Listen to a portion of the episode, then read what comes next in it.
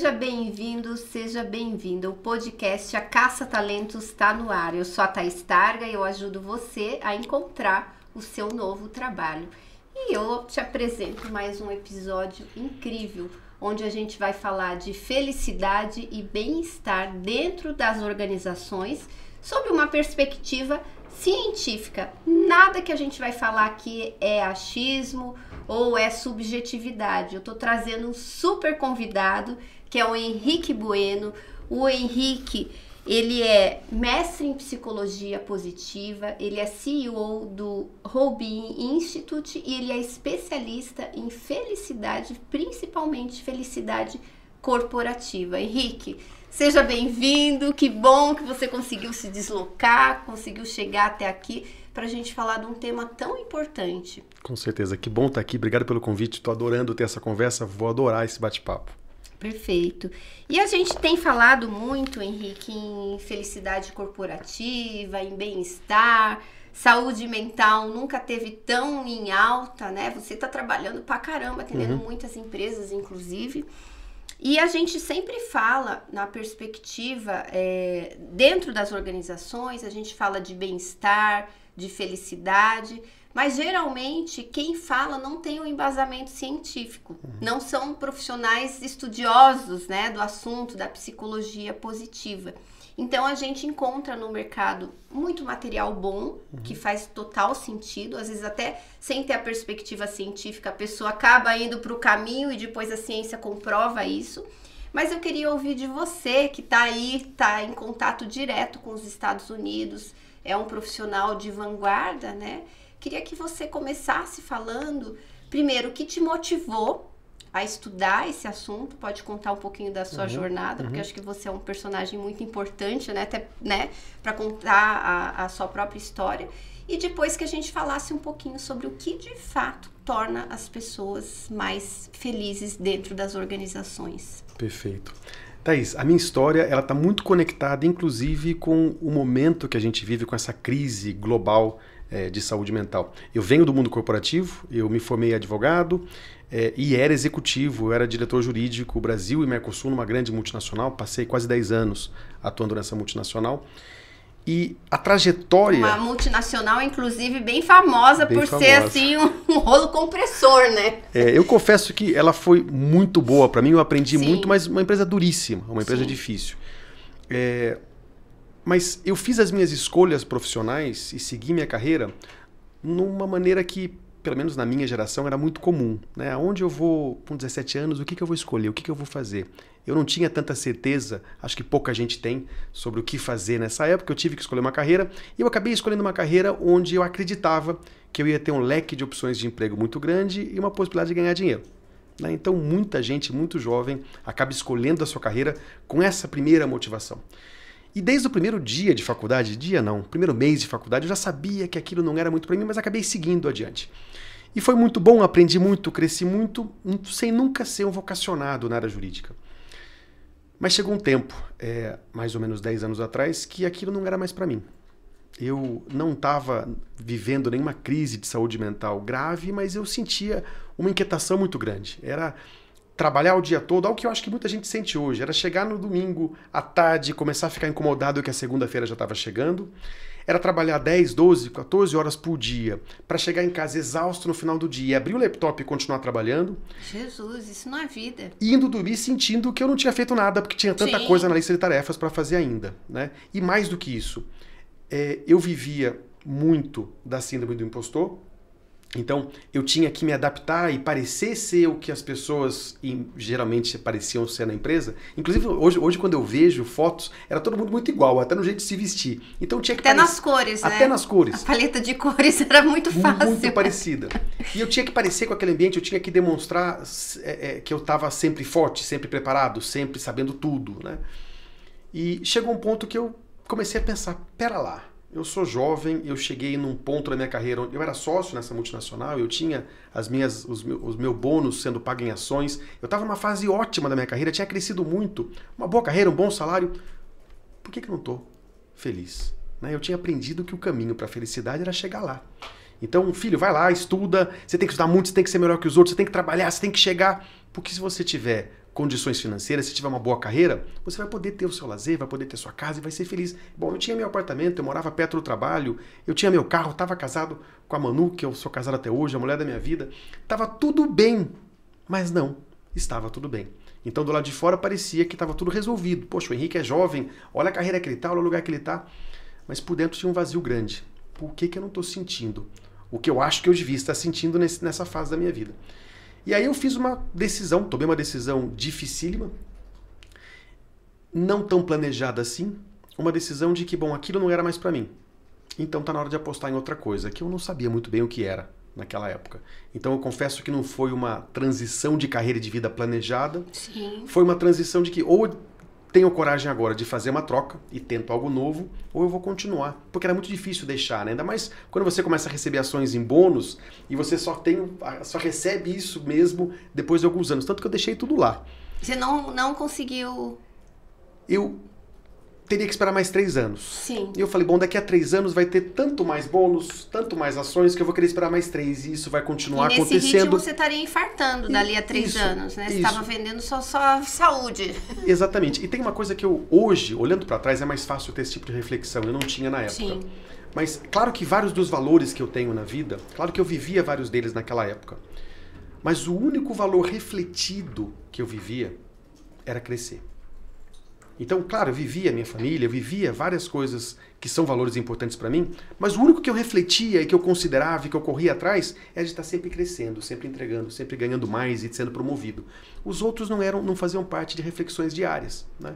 Então eu decidi fazer essa troca, deixei o mundo corporativo, deixei o, o, o direito. Demorei três anos para cancelar meu AB, que eu, essa demorou um pouquinho mais para vir a coragem. E nessa transição, eu deixei São Paulo, vim morar na Joia do Paraná, cidadezinha de Antonina, aqui pertinho de Sim. Curitiba, moro no meio de um, de um sítio. Fiquei sem TV e internet por muito tempo, meus filhos eram em filhinha, o João tem sete, o Antônio cinco e o Joaquim quatro. Você Que sabe que minha louco. casa é uma bagunça. Sim.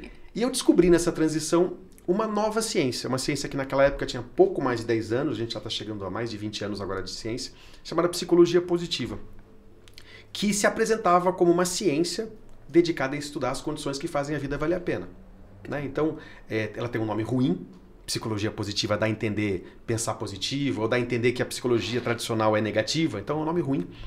Mas é uma ciência que decidiu, é a própria psicologia que decidiu fazer perguntas diferentes. Então a pergunta não é mais só porque as pessoas adoecem, porque os casamentos não dão certo, porque as pessoas têm dificuldade em aprender, mas porque algumas pessoas em escolas com dificuldade aprendem tão rápido e mais do que as outras.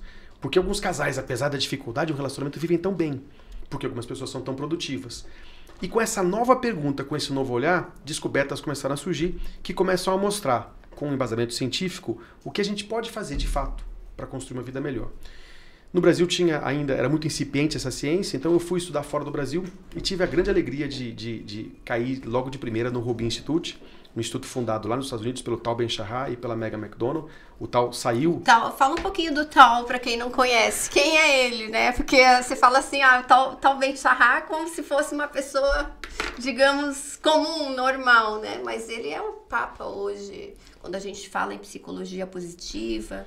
Isso. O, o Tal Ben-Shahar ele foi, ele ficou muito conhecido é, pelo curso mais disputado da história de Harvard, né? Então ele era um, um estudante de psicologia em Harvard é, e lá no seu doutorado, no seu PhD, ele começou a dar aula, começou a ministrar um curso sobre felicidade e virou uma explosão, né? Ele começou a dar entrevista no mundo inteiro e ele foi o responsável. O tal hoje ele não se dedica mais à pesquisa, né? Ele se dedicou à pesquisa apenas no doutorado dele mas ele foi a pessoa responsável por trazer o conteúdo acadêmico, tirar do, do, daquela torre de marfim da academia, né, acessível a poucas pessoas, e transformar esse assunto num assunto propagável, né, em trazer isso numa linguagem comum para que todo mundo pudesse ter acesso.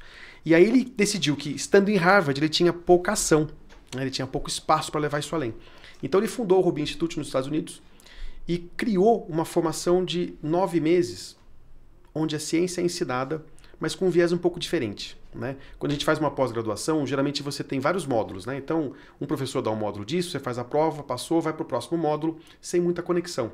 E muitas vezes sem muita prática e reflexão também. É, faz o trabalho, apresenta a prova, passou e pronto. E pelo menos no meu caso, claro que tem muita gente que tem uma, uma, uma uma facilidade maior com, com, com o aspecto acadêmico. No meu caso, eu acabo me preocupando mais em fazer a citação no estilo correto, em, em garantir que eu passei, do que em aprender de verdade. Então o Tal resolveu criar um curso onde como é que a gente pode ensinar através da prática e do compartilhamento em comunidade, do convívio. Então, como é que eu aprendo com as perspectivas de todo mundo que está lá estudando, praticando, para que de fato a aprendizagem aconteça, aconteça sem que eu perceba. Né? Eu comecei a mudar o meu jeito de agir com a implementação dessas ferramentas na minha vida e de repente a minha vida se transformou. E quando eu decidi trabalhar com esse conteúdo, com essas ferramentas, eu estou muito mais pronto para ensinar alguém a usar quando eu já usei, já sei como ela funciona na minha vida. E mais do que isso, ele quis que o curso durasse nove meses para deixar claro para todo mundo que felicidade não é um lugar a se chegar, não é uma promessa mágica, não é um paraíso onde agora eu estou aqui e nunca mais vou sentir emoções negativas, mas em nove meses eu vou passar pelos altos e baixos da vida, a ponto de perceber que em qualquer que seja esse, esse momento, onde quer que eu esteja, eu sempre tenho alguma escolha. Eu sempre posso fazer alguma coisa em meu bem-estar. Eu fiz a formação nos Estados Unidos. É, na época, eu tinha que ir para lá duas vezes durante o curso para passar uma semana. E foi a primeira vez, Thaís, que na minha é, carreira de estudante, que eu sentei não na primeira fila de carteiras, eu sentava no chão, na frente da primeira fila, para ficar quase dando rasteira no tal. Sério? Na Mega na Maria, de tão eu próximo. Eu sabia que você... Muito conectado. Eu... Muito CDF da turma, tipo... Fui muito CDF. Que legal. É, e como eu você tinha... não era assim? Nunca fui. No direito, é... eu confesso que eu fiz a minha faculdade de direito inteira lendo resumo, xerox. Sim. Né? Uhum. Bom, nessa, na psicologia positiva eu Você mergulhei falou, cara, muito. Eu, eu vou muito a fundo, é isso que eu quero, vou grudar neles. Foi exatamente isso. E tanto que, como eu tinha deixado a minha carreira como, como advogado, é, eu estudei muito ao longo da formação.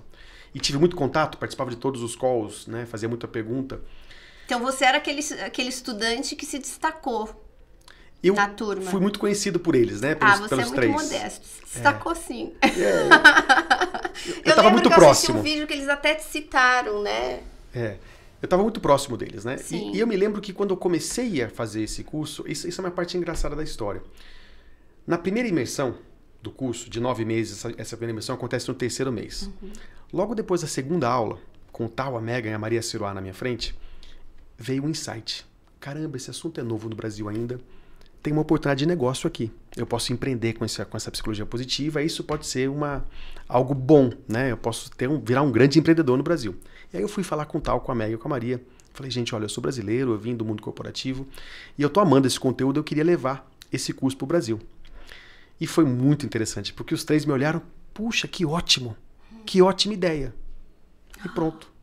E a conversa parou. Uhum. E eles continuaram dizendo que a ideia era ótima por mais ou menos cinco anos sem nunca me abrir a porta para ir além. Eu mandava e-mail, eu me comunicava e eu não tinha um retorno. Tá bom, então vamos fazer acontecer. Até que, um pouco antes da pandemia, não, três anos antes da pandemia, eu decidi que eu queria ir, ir além. E eu decidi fazer mestrado em psicologia positiva e tem muito pouco programa de mestrado no mundo ainda. Eu descobri o segundo programa criado no mundo, que é em Londres. E para me aplicar para esse programa, como eu não fui, é, como eu não sou psicólogo, eu achava importante ter uma carta de referência mais sólida. Então eu pedi para o tal, para a Megan e para Maria, se eles podiam me dar uma carta de referência. É muito comum isso em universidades internacionais. E como eles me conheciam muito de perto, eles três... de perto, literalmente, porque você era a pessoa que ficava na frente deles na hora da aula. Exatamente. Então os três me deram uma carta de referências lindas, eu tenho todas guardadas. E eu fui aceito na universidade. E aí eu mandei um e-mail para os três dizendo tal, Mega, Maria, queria agradecer imensamente. Eu fui aceito na universidade, tenho certeza que teve uma, um, um, peso importante a carta de vocês. E eles me responderam: Puxa, que ótimo, parabéns, ficamos muito felizes. Quer traduzir o curso agora e levar para o Brasil? Ah. E hoje eu percebo, quando eu tive o um insight da psicologia positiva no Brasil, ainda era o Henrique com a mentalidade de eu preciso ter um negócio para ganhar dinheiro, para ter sucesso, para ter resultado. Eu preciso que todo mundo me veja como não o doido que deixou o mundo corporativo e foi estudar felicidade, mas o empreendedor de sucesso. E durante a minha trajetória, o que aconteceu foi que, através do que eu aprendi no curso, eu comecei a viver o que eu aprendi na minha vida, comecei a perceber a minha vida se transformando, comecei a ter amigos me perguntando o que estava acontecendo, decidi me aprofundar e quando eles perceberam que a minha jornada era uma jornada de fato de viver o que eu estava querendo ensinar, agora eu estava pronto para traduzir. E aí em 2018 eu traduzi nove meses de conteúdo, passei o ano inteiro mergulhado nessa empreita, É, desde 2019, a gente tem o mesmo Rubin Institute é, americano no Brasil e agora em Portugal também. É, eu já estou esse ano entrando na nossa oitava turma do, do, da formação, criando uma comunidade no Brasil linda é, em torno desse conteúdo, ensinando a psicologia positiva, mas num formato onde o que eu quero que você tire daqui não é mais um conhecimento, não é algo que você lê num livro. Né? Saber e não fazer dá quase que no mesmo que não, não saber. A gente quer que você de fato mude, transforme. E essa transformação começa a reverberar é, no ambiente onde todos esses alunos estão. Perfeito, que lindo. É. E foi rápido é, você ter largado o mundo corporativo e hoje tudo que você construiu, né? Mas é engraçado que não foi, é, digamos assim, o racional, aquele plano de negócios, né? Porque você vem de uma empresa onde as pessoas eram mais agressivas uhum. em termos de negócio mesmo, né?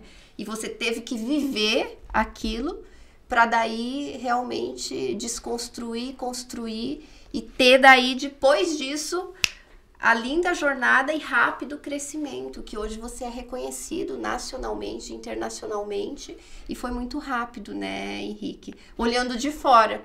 Uhum. E o que, que você tem estudado com relação à felicidade dentro das organizações? Uhum. Porque a gente está falando de um universo complexo, né? Uma hora a gente ouve que, que é importante a meritocracia, outra hora a gente ouve que não é tão importante assim as pessoas estão adoecendo dentro das organizações, né?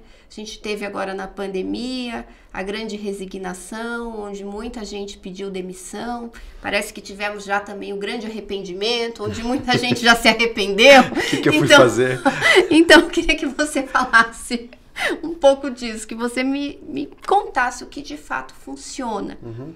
né? Para o gestor, para o empresário, uhum. até para o profissional também que faz parte que, que ele pode fazer para ser mais feliz no trabalho. Uhum. Porque, queira ou não, a, no, a gente vive praticamente para trabalhar muito tempo que a gente se dedica. E não, não dá mais para falar, ah, eu sou muito feliz na minha vida e no meu trabalho é aquela coisa morna, eu vou levando do jeito que dá. Uhum. E você acorda e você vai olhar o calendário para ver quantos feriados você vai conseguir emendar, quando são as suas férias, e você dorme esperando a sexta-noite chegar. Não, uhum. Inconcebível. Uhum com tanta informação que a gente tem hoje, não dá mais para viver dessa forma, né? Isso. Então, o que está acontecendo? Fala um pouquinho de tudo isso junto e misturado. Te fiz muitas perguntas, Mas ótimo, né? bom que eu já posso bagunçar na resposta já. Beleza, aqui não, não tem nada perfeitinho, não. Ótimo. Mas começa pelo fato de que tá na hora de a gente abandonar a loucura do equilíbrio vida pessoal e profissional. Quando a gente fala em equilíbrio, eu sempre vejo uma balança e eu tenho que colocar o peso de um lado para equilibrar do outro geralmente associando que ah, já que um é ruim eu tenho que fazer mesmo, deixa eu ter mais tempo no outro para equilibrar. E que vida é essa? Né? A gente tem uma vida que só. Vida é não dá para eu é, me arrebentar no trabalho e chegar em casa e ser o pai que eu quero ser, ser o marido que eu quero ser, ser a pessoa que eu pretendo ser. Então a gente precisa integrar essas coisas. Mas antes de eu falar do, de como, do como da felicidade, eu quero falar um pouquinho do porquê, Thaís. Porque veja, quando eu entrei nessa empreita, quando eu mergulhei no estudo científico da felicidade, é, eu confesso para você, lá em 2013 e 2014, eu não tinha coragem de mandar um e-mail para o RH e dizer que eu tinha um programa de felicidade para iniciar na empresa. Porque eu não ia receber nem resposta. Eu não ia conseguir. Então, eu até levava, mas eu falava em clima, eu falava em bem-estar, para tentar é, chegar aos ouvidos da, da gerência, para tentar levar um, um, um programa corporativo. É, hoje eu tenho dados de monte para demonstrar a importância e a conexão de felicidade com o trabalho, mas é curioso a gente precisar de dados, porque é intuitivo. Quer ver? Vamos pensar na sua vida. Ou alguém da sua equipe. Você foi dormir numa quarta-feira depois de uma noite horrível. Brigou com seu parceiro, não dormiu bem à noite, acordou de manhã, não tomou café da manhã, deu uma bronca no filho antes de sair de casa e está indo para o trabalho num dia que está o trânsito horrível, ouvindo notícia ruim na Band News e de repente começa a chover e o vidro do seu carro cheio de tecnologia enrosca e não fecha, está tomando chuva no braço e você vai trabalhar num projeto que você não aguenta mais tocar aquele projeto. Minha pergunta para você é: como é que você se engaja? Como é que você se porta? Como é que você produz nesse dia? Como é que você se relaciona com as pessoas? Quantas vezes por dia nesse dia você vai olhar para o relógio e fala: Meu Deus do céu, o tempo parou, não passa. Aí pensa na quinta-feira da semana seguinte. Maratona de Netflix, um seriado novo que você adorou, dormiu bem com seu parceiro, tomou um café da manhã maravilhoso, deu um beijo no seu filho. Não só não tinha trânsito, quanto você estava ouvindo a música que você mais gosta no carro para começar um projeto novo. Como é que você produz, como é que você se engaja, como é que você se relaciona com as pessoas. E eu acredito que no final do dia você vai lá no relógio, eu marquei um jantar e estou atrasada. A gente esquece do tempo. Então é intuitivo. A pessoa, quando ela está bem, ela vai muito além do job description. A pessoa, quando está bem no trabalho, ela recebe uma ligação de um headhunter, ela fala, puxa, obrigado, não quero. Não, mas eu nem te passei o, va o valor da proposta ainda. Não, não é minha hora. A gente fica no lugar que a gente está. Só que esse lado intuitivo não era tão fácil de levar para o empresário. Hoje a gente tem dados, né? A gente sabe que as empresas mais felizes, que investem em mais bem-estar, têm 300%, desculpa, 400% mais inovação. Perdão, 300, eu estou confundindo 400 com mudança de hábito. 300% mais inovação. 300%. É o que fez uma empresa como o Airbnb, em pouco menos de 10 anos, valer mais que grandes redes de hotéis juntas sem nunca ter um imóvel. Né? É, empresas que têm mais bem-estar têm um turnover 55% menor, tem 125% menos burnout e 66% menos auxílio-doença. Imagina o custo para a empresa. E joga fora o custo para a empresa, olha o custo humano do indivíduo que vai trabalhar, o pai e a mãe que vão trabalhar, e voltam para casa incapazes de serem Sim. pais e mães. É, 37% mais vendas. Então a gente sabe hoje, com dados científicos minuciosos, que investir em felicidade é coisa séria. Só que para a gente entender como é investir em felicidade, a gente tem que começar a entender o que é felicidade. Porque, assim como o coaching durante um tempo no Brasil, a psicologia positiva também chegou como uma modinha. Uhum. Né? Então muita gente fala, ah, você tem que encontrar o seu propósito e ser feliz, como se ser feliz e ter propósito fosse algo imutável, fixo, como se fosse uma caixinha para você entrar e de lá você não sai mais. Né? Só existem dois tipos de pessoas no mundo que não passam pelos altos e baixos da vida: os mortos e os psicopatas. não tem como ser diferente. A gente vai passar. E a primeira coisa que eu preciso fazer para viver uma vida mais feliz é viver a vida como ela é, enfrentar os desafios de frente e parar de ficar tentando pensar positivo quando meu dia tá uma droga. Né? Então a gente tem que lidar com a vida como ela é. Então, felicidade nas organizações não é o lugar perfeito onde meu chefe é maravilhoso, eu só faço as coisas que eu gosto e agora eu tô feliz e ponto. Não existe um ponto de felicidade. O que existe é a nossa condição de perceber que se eu deixar o meu cérebro agindo no automático, que é onde ele mais gosta de agir, porque ele conserva energia, ele vai estar quase que o tempo todo focando em problema, em dificuldade. E ele vai estar olhando tudo aquilo que pode ser mudado ao redor e mais. E vai estar procurando a próxima grande mudança. Ah, porque lá eu vou ser feliz. Thaís, eu lembro quando eu trabalhava nessa, nessa organização anos atrás, eu dizia para todo mundo, agora que eu sou jovem, que eu tenho energia, eu vou ralar bastante. E eu não consigo tirar essa imagem da cabeça. Eu lembro da minha avó pegando aquelas latas quadradas de óleo, fazendo furo com prego para ralar mandioca. Eu vou ralar bastante. Sim. Porque um dia eu vou guardar dinheiro, vou comprar um sítio. Ah, aí eu vou ser feliz. Fiz isso. Eu guardei dinheiro. Eu não comprei um sítio, não. Eu comprei um sítio no meio da Mata Atlântica, na joia do Paraná. E aí eu fui negociar a construção da minha casa, na loja de materiais de construção da cidade. E eu cheguei pro seu Gerson, dono da loja, até em homenagem a ele, vou falar o nome dele aqui. E falei, seu Gerson, eu comprei um sítio, me ajuda aí a uma forma de pagamento da minha obra. E ele falou, você comprou um sítio, Henrique, que bom. Você sabe que o sítio vai te dar duas alegrias, né? É, essa agora que você comprou. Piada. E a próxima quando você vender, Thaís. E eu saí de lá achando... A sua felicidade tão sonhada. Tão sonhada. O seu Gerson destruiu Mas em eu vou 30 confessar. segundos. Não, sabe por quê? Sim. Eu passei três semanas achando que era lá louco. Eu só uhum. via beija-flor, eu só via grama, aquele cheiro de relva, aquela paz do sítio. Três semanas depois, eu vi que ele era um filósofo. Porque eu não via mais beija-flor, eu via cocô de beija-flor no quintal. Eu não via mais a grama linda, eu via a grama que não para de crescer em Antonino. Sim, tem que roçar tem que todo ficar... dia. Quem que vai cortar? Entendi. Então, pra gente pensar em felicidade, a gente Verdade. tem que entender que as mudanças que a gente busca ao longo da vida, a promoção, ser presidente da empresa e crescer e chegar lá e ter sucesso, claro que isso é importante. Não a mudança em si, mas o, a motivação, o caminho. Mas a gente acha que isso vai resolver tudo, como eu achava que o sítio ia resolver tudo. Só que o ser humano é altamente adaptável, a adaptação é hedônica, uhum. a gente se acostuma.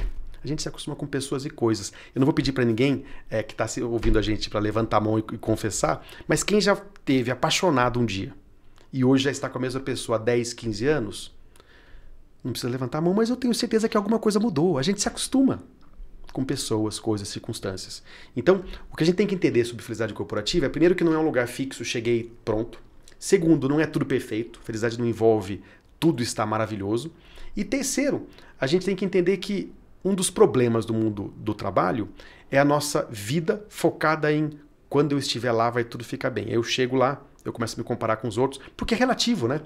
Se eu vivo focado em ganhar mais e ter mais sucesso, sempre que eu ganho mais e tenho mais sucesso, eu relativizei esse valor e esse sucesso. Eu me comparo com pessoas de mais sucesso que eu, de mais dinheiro que eu. Eu, me, eu comparo meu carro com outro carro que eu não posso comprar ainda e eu continuo correndo atrás. E a gente sempre vai perder, porque sempre tem algo mais. Sempre tem algo mais. E tem, tem algumas coisas que eu gosto de considerar, né? Se eu coloco toda a, a importância da felicidade no, meu, no ambiente onde eu estou, ou, ou na conquista, no resultado, existem vários problemas. Primeiro, quando eu, primeiro que demora para chegar, nem sempre é fácil. Segundo, quando eu chego, eu me acostumo e arrumo outro. E terceiro, às vezes não dá para mudar. Então, às vezes eu tenho um trabalho, um lugar que eu moro, e eu sou arrimo de família, não tenho como sair. Então eu vou ficar até quando? Acreditando que eu só vou ser feliz quando eu sair de lá. Né? A psicologia positiva tem uma, uma, uma. Eu tenho um jeito que eu gosto muito de falar sobre a psicologia positiva, que uma vida mais feliz tem muito a ver com jogar fora a ditadura do ou, ou eu encontro o chefe perfeito, a esposa, o marido perfeito, ou eu tenho, eu ganho tanto. Jogar fora esse ou, ou a pandemia acaba. E abraçar a magia do E. Eu tenho que pagar conta. E. Eu posso trabalhar com algo que eu gosto. Eu tenho, é, dentro do meu trabalho, nós como empreendedores, meu Deus do céu, quanta de coisa que eu faço que eu gostaria de não precisar fazer. Mas eu faço isso e eu também escolho momentos de lazer ou de fazer algo que eu gosto, né? Então abraçar esse E perceber que é possível viver a vida como ela é e fazer escolhas melhores é fundamental para a construção de felicidade no indivíduo e nas organizações. E eu não falei nada sobre como ser feliz nas organizações até agora, né? Não respondi sua pergunta, né? Mas não, não, mas você está me dando uma aula. E para quem não conhece o tema, é super importante. Você precisa gratidão por estar tá sendo tão generoso aí nas informações. Hum, ok. Então, deixa eu falar então sobre como, né? É, durante muito tempo, o que eu percebi as empresas fazendo, porque essa crise de saúde mental já já tá, já tá rolando, né? Ela como se fosse é, uma bola foi, de neve. Não foi agora na pandemia que as pessoas começaram a adoecer. Talvez a gente até viu mais agora. Parou isso. e olhou para isso. Né? Isso. Talvez parou e olhou e acelerou um pouco. Sim. Mas já existe o problema. É, e o que eu vi muita empresa fazendo, e, de novo, não é uma crítica a isso, que continuem fazendo. Ah, então vamos resolver essa crise com colocar o psicólogo para atender quem estiver mal. Sim. Vamos colocar quinta-feira tem massagem à tarde. Vamos colocar café da manhã com fruta quarta e sexta. Vamos colocar uma sala de descompressão. Sim. Que Isso. ninguém tem tempo de usar essa sala ou, de descompressão. Ou é pior, se o chefe olha para o indivíduo quando ele está lá, tá com a vida ganha, tá ele nunca mais vai aí, entrar. Né? É, exatamente. Grupo de corrida. Né? A gente cria um monte de coisa. Isso é bom, continuem criando. Sim. Tomara que as empresas pensem em, em, em melhorar o ambiente para o colaborador. Mas lembra do sítio em Antonina? A gente se acostuma. Então, a fruta do café da manhã de quarta e sexta, durante umas cinco semanas, vai ser, nossa, que legal, né? Depois, ah, é só quarta e sexta que tem café, que tem fruta. Por que não tem na terça e quinta também? A gente se acostuma. É, eu sei até de uma história de uma empresa que começou a servir um lanche no meio da tarde, sempre tinha fruta. E eles começaram a servir mimosa, mexerica. Uhum. E várias pessoas mandaram e-mail é, reclamando que não tinha sido descascada a mexerica. Né? Pra... e daí a pessoa que me contou tava achando assim um absurdo, né? Que, que nível chega o ser humano, né? Isso. E é adaptação hedônica, né? Tá, é normal ter uma frutinha para mim no meio da tarde. Que venha então, descascada, que venha pelo menos, né? Descascada, por favor. É. Então, a, o, que, o que ficou muito claro é que no começo era a empresa trazendo benefícios. Continue trazendo, é, continue lembrando que não adianta só ficar trazendo bônus e, e, meta e benefício, mas talvez o salário tenha que ser revisado, que a gente precisa se sentir bem com o que a gente ganha. Mas uma vida mais feliz tem a ver com mudança de perspectiva e comportamento. Então, se eu não mostro para o indivíduo que ele é fundamental no protagonismo para construir uma vida mais feliz, é, a empresa pode continuar dando várias coisas e a gente vai continuar tendo problema. Né? Então, como é que, dentro de uma organização, eu primeiro mostro para os indivíduos. O que cada um pode fazer, como é que o nosso cérebro funciona primeiro, o que, que eu posso fazer para moldar o meu cérebro para mais bem-estar e felicidade, quais são as ações que eu posso implementar no meu dia a dia e como eu crio na liderança da empresa uma cultura de apoio, de suporte a isso. Porque às vezes a empresa me chama, final de ano é muito comum. Ah, Rick, você não quer vir dar uma palestra aqui? Ah, Sobrou um orçamento? Me chamam bastante. É. Como se a gente fosse resolver. É, para motivar o ano que vem. então vem dar uma palestra aqui, quanto você cobra, faz a palestra. Sim. Eu falo, ótimo, adoro palestra, mas e aí? Ah, não, só palestra mesmo. O pessoal vai ouvir, vai achar legal. A pessoa sai da palestra até com interesse de caramba, isso aqui foi, foi bacana. Quero começar a mudar. Na primeira reunião que ele entra com o chefe, o chefe nem olha no, no, no olho da pessoa e agride e não conversa com empatia, o que, que vai acontecer? Ah, a palestra foi só para a empresa mostrar que está fazendo, mas não está nem aí, é só da boca para fora. Então, quando eu faço trabalhos em, em, organizações, a primeira coisa é como é que a gente conscientiza a liderança e gera um ambiente onde a liderança acolha a mudança que a gente está pretendendo construir. Acolha como? De fato, mudando conduta, forma de agir. E aí a gente trabalha com os colaboradores para mostrar para eles o seguinte: olha, você vai continuar esperando que a mexerica venha descascada para você gostar do seu trabalho? Como é que você começa a perceber? E aí tem várias ferramentas que a gente usa, né? várias formas de, de, de criar essa percepção. Mas se não existir um ambiente de acolhimento, é muito difícil construir a mudança na, na empresa. E hoje, quais são os, os indicadores né, de uma empresa feliz, mais feliz, né? Uhum. Que tem, onde tem mais bem-estar, né? O que, que de fato faz diferença ali na organização? É a liderança? É a forma de remuneração? É o sentimento de pertencimimento? Como que. Existem várias ferramentas hoje para medir né, bem-estar individual e corporativo. Então a gente tem desde o FIB corporativo, uhum. né, felicidade interna bruta na empresa, que é possível medir. A gente tem índices de engajamento, de percepção de propósito, a gente tem índices de é, mindfulness, a gente uhum. tem vários indicadores que são possíveis e a gente usa isso em projetos em company, a gente mede antes e vai acompanhando esses indicadores. E eu tenho inclusive um, um, colega que tem uma empresa que ele já faz a conexão desses indicadores com o EBITDA. Então, ah. ao longo do tempo, a gente mostra o resultado de fato, porque empresas é, que têm mais bem-estar produzem mais. Né? É, mas principalmente, o principal fator associado a bem-estar corporativo, claro, tirando a questão do, do, do, do da, da, remuneração, né, de você se sentir valorizado lá dentro, tem a ver com relacionamento. Então são os relacionamentos positivos, é a forma que você é tratado quando você é, mostra uma emoção, é a forma que você é tratado quando você traz uma ideia. Né? Então, é, relações positivas é fundamental. Você se sente mais engajado num ambiente de suporte, de acolhimento. Então, a primeira coisa que a gente trabalha tem a ver com comunicação, tem a ver com o líder é, parar um minuto antes de uma reunião para perguntar como é que a pessoa está e ouvir de verdade, com interesse genuíno. Né? É, produzir, sim, de novo, lembra do E? Não é agora, então o líder vai ficar perguntando como é que você está e não vai te cobrar resultado. Não, sim. você vai ter que dar resultado. E eu vou ouvir você quando você tiver um problema. E eu não vou te dar feedback apenas quando você pisar na bola. Eu vou mostrar a você a importância do que você faz. E nós vamos juntos construir e perceber sentido no que a gente faz. Que sentido e propósito virou uma modinha também, né? Ah, eu tenho que ter um propósito que eu vou acordar de manhã e vou mudar o mundo. Uhum. Isso é muito bacana. Se alguém um dia encontrar um propósito como esse, que bom. Mas sentido e propósito é muito mais como eu atribuo o sentido ao que eu estou fazendo.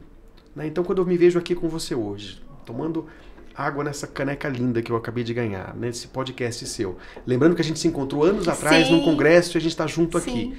Quando eu penso nisso. No último congresso de felicidade, aliás, né? E agora a gente último. se reencontrou no. Isso.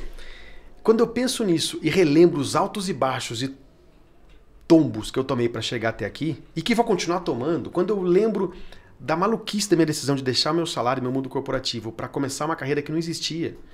E de todo mundo olhando para mim, hum, a Manu também, minha esposa, ela fala que não, mas ela também me achou meio doido na época. Quando eu lembro de tudo isso, eu percebo, caramba, como tudo fez sentido. Como ter sido advogado e feito todas as maluquices que eu fiz para estar tá aqui, como tudo fez sentido. Então, tá aqui para mim, é, eu intelectualmente eu percebo o sentido nisso. Então, eu saio daqui revigorado. Então, como é que a gente constrói na, na, na, na organização uma capacidade do indivíduo sozinho, sem precisar o tempo inteiro de um workshop ou de um psicólogo para ajudá-lo nisso? Como é que a gente ajuda ele a perceber sentido nas pequenas ações do dia a dia? Né? Que pode ser, inclusive, o sentido de fazer o que eu faço para ser um pai em casa que possa propiciar uma vida melhor para minha família. Não tem problema, não existe essa, essa mania do sentido do propósito magnânimo. Né? Ótimo, algumas pessoas encontram isso, está tudo bem. Mas é de fato perceber sentido no que a gente faz, nas pequenas coisas. Então, felicidade eh, no trabalho tem a ver com relações positivas, senso de pertencimento, tem a ver com engajamento, com ser convidado mais vezes a fazer aquilo que você faz bem, a usar suas forças, né? Eu lembro na, na, nessa empresa que você falou que eu trabalhei que era bem dura. Eu lembro das minhas avaliações de desempenho.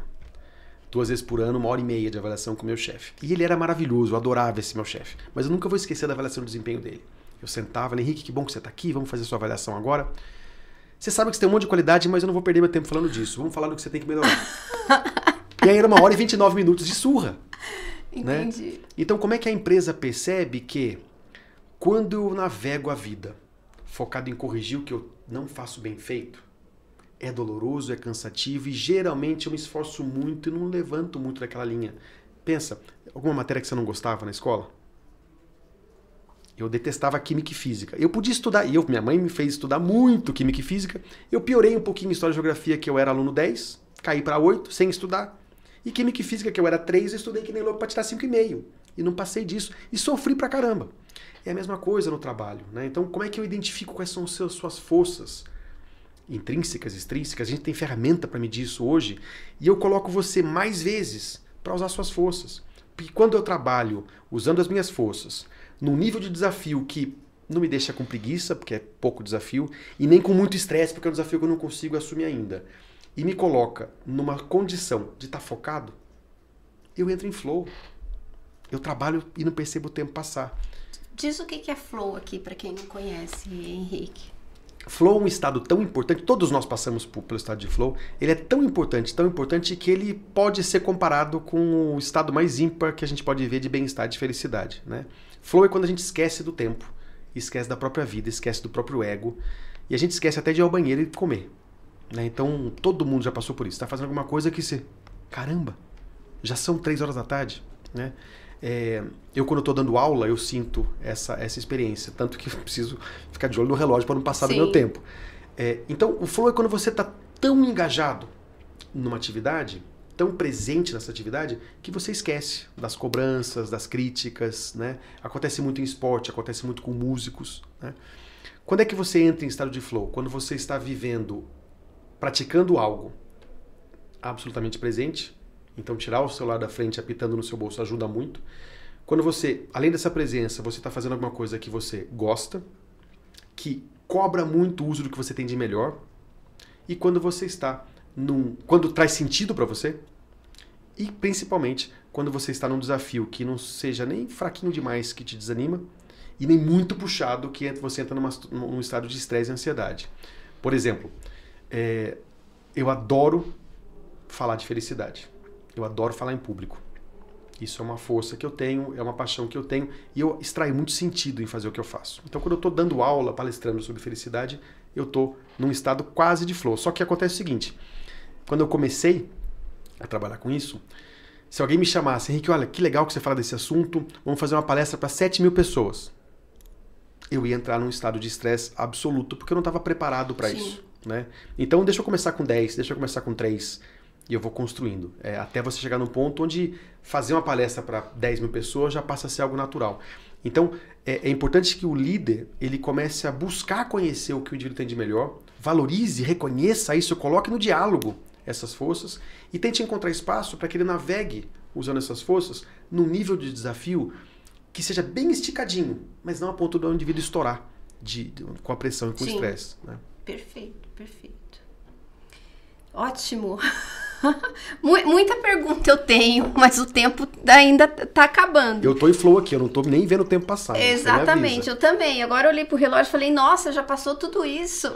Ô Henrique, e hoje das empresas que você, dos programas que você ajuda a implementar, aquilo que você orienta geralmente na maioria das empresas, né? Você tem algum case para trazer algum anteexemplo, algum exemplo de empresa onde se, se pratica o que se fala nesse sentido? Sim, existem muitas empresas hoje começando esse, esse, esse projeto. A maioria começa com uma palestra de conscientização para as pessoas entenderem do que se trata e depois o projeto começa. Eu já comecei projetos tanto na Embraer, Coca-Cola, é, Poder Judiciário do Paraná, Ministério Público. É, eu tenho um projeto bem grande num lugar chamado Comuna do Ibitipoca. Uhum. É, uma, uma, é um cinturão verde, uma, uma, uma, um projeto social ao redor do Parque Estadual de Ibitipoca, em Minas Gerais, onde eu faço um projeto com 250 colaboradores com o intuito de levar isso depois para as comunidades locais, escolas, né, pequenas vilas que tem lá. É, eu faço muito projeto hoje em escritórios de advocacia, escritórios grandes de São Paulo Sim. e aqui de Curitiba, é, que inclusive advogados têm passado por, por, por, bastante problema de saúde mental recentemente, então é um trabalho bem e, e vem da minha do meu background jurídico também, então eu gosto muito desses trabalhos. E todos eles, o que eu tenho percebido é, primeiro, para ele sair do papel, a gente tem que ter o comprometimento da liderança. Né? É, e parece clichê, mas todos eles remetem àquele fato que a gente sempre repete, que é o líder e as pessoas que estão fazendo precisam é walk the talk. A gente tem que, de fato, demonstrar as ações. Então, por exemplo, a gente ensina é, gratidão, apreciação, reconhecimento. Então a gente precisa que a liderança pratique isso. Né? Como é que eu olho para o indivíduo e falo, poxa, eu queria reconhecer, você está aqui pontualmente hoje, eu sei que você está com problema na sua casa, é, eu valorizo muito você estar tá aqui agora de manhã, mesmo nessas dificuldades. Então, um, um olhar apreciativo, de lembrar do outro e de reconhecer. É, prática de mindfulness. Então, isso é fundamental. E como é que a gente faz isso na organização sem que seja uma vez por semana fazer uma meditação guiada? Como é que a gente cria espaços antes de uma reunião? Então, como é que você começa uma reunião e o líder pede, vamos fazer um minuto, todo mundo. Uhum.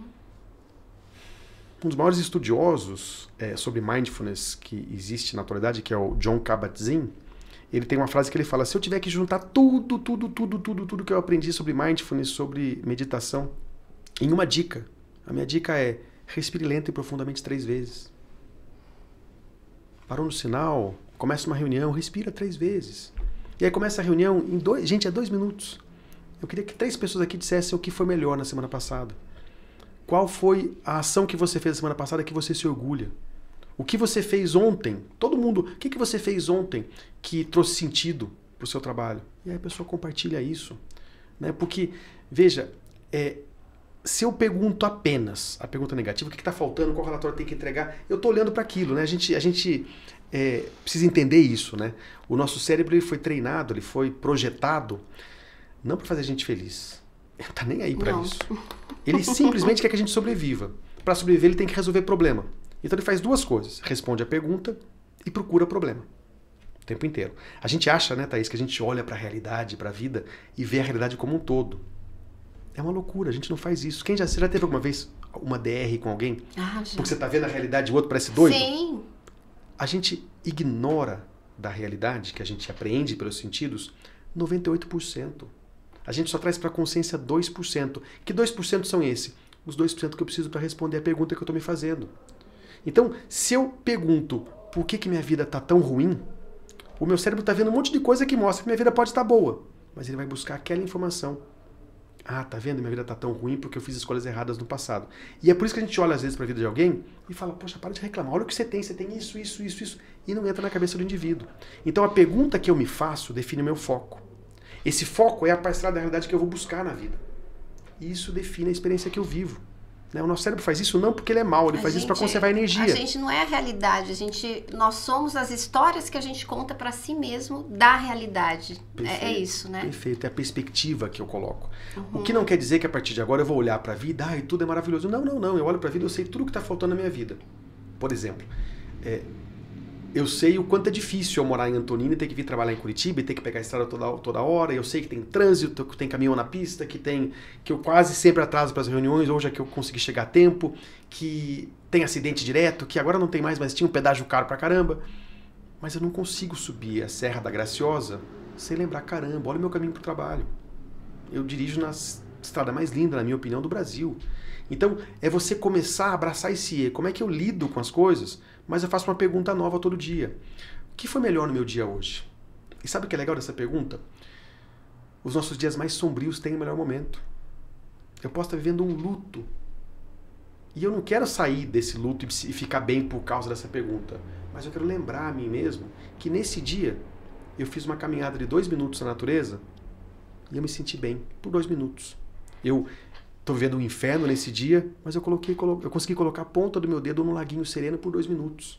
Né? Então, a gente começar a treinar o nosso cérebro para perceber o todo, não é ignorar o negativo, nem ficar achando só o positivo, é equilibrar as coisas. Como é que eu lido com a vida, mas eu não fico só aqui.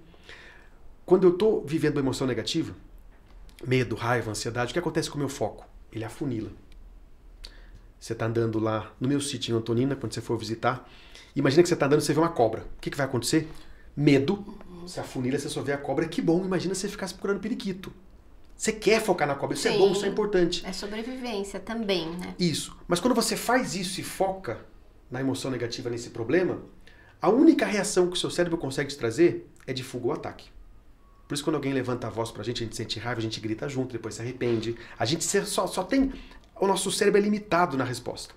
Quando eu vivo o mundo de uma forma tem mais ampla. Tem gente que congela também? Trava, paralisa. Né?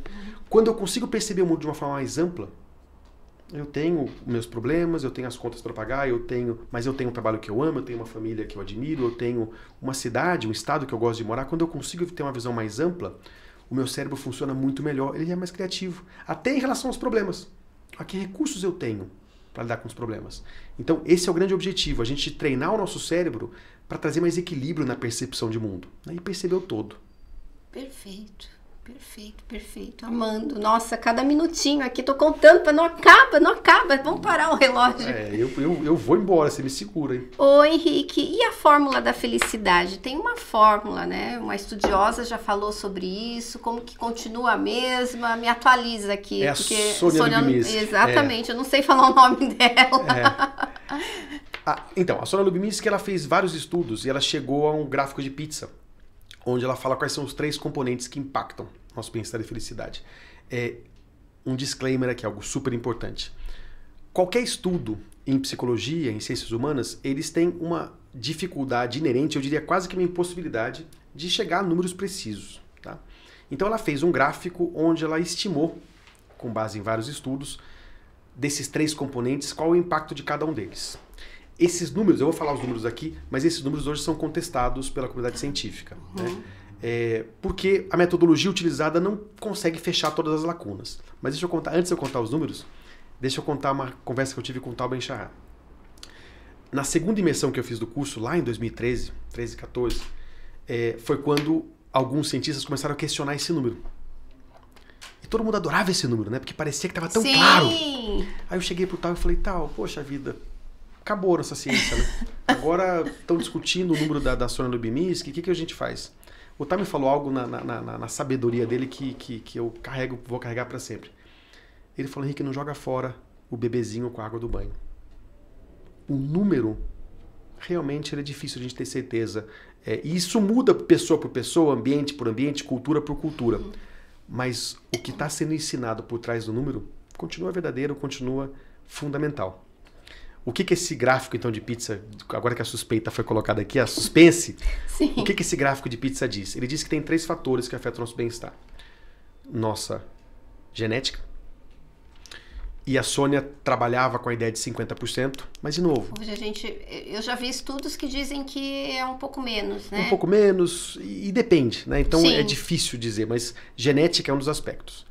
O segundo aspecto é o ambiente, ou as circunstâncias da nossa vida. E esse aqui é o grande problema. Porque quando eu pergunto em palestras, olha, quantos por cento o ambiente, as circunstâncias afetam o seu bem-estar? Eu escuto 80, 90, 95, 100, 110.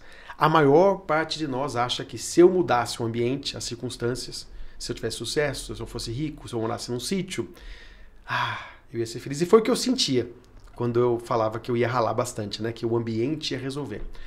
Mas eu já expliquei isso aqui, né? A gente se acostuma. Sim com o bo... Pensa, você está trabalhando num ambiente onde tem uma furadeira no seu vizinho, aquele barulho. Em algum tempo, o seu cérebro desliga aquele barulho e você trabalha. Então a gente se acostuma.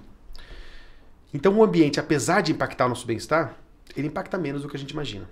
É, a Sônia trabalhava com a ideia de 10% e ela falava. Quando eu vi esse estudo, eu falei, cara, eu acho que eu entendi errado, eu não acreditava. E é. depois é.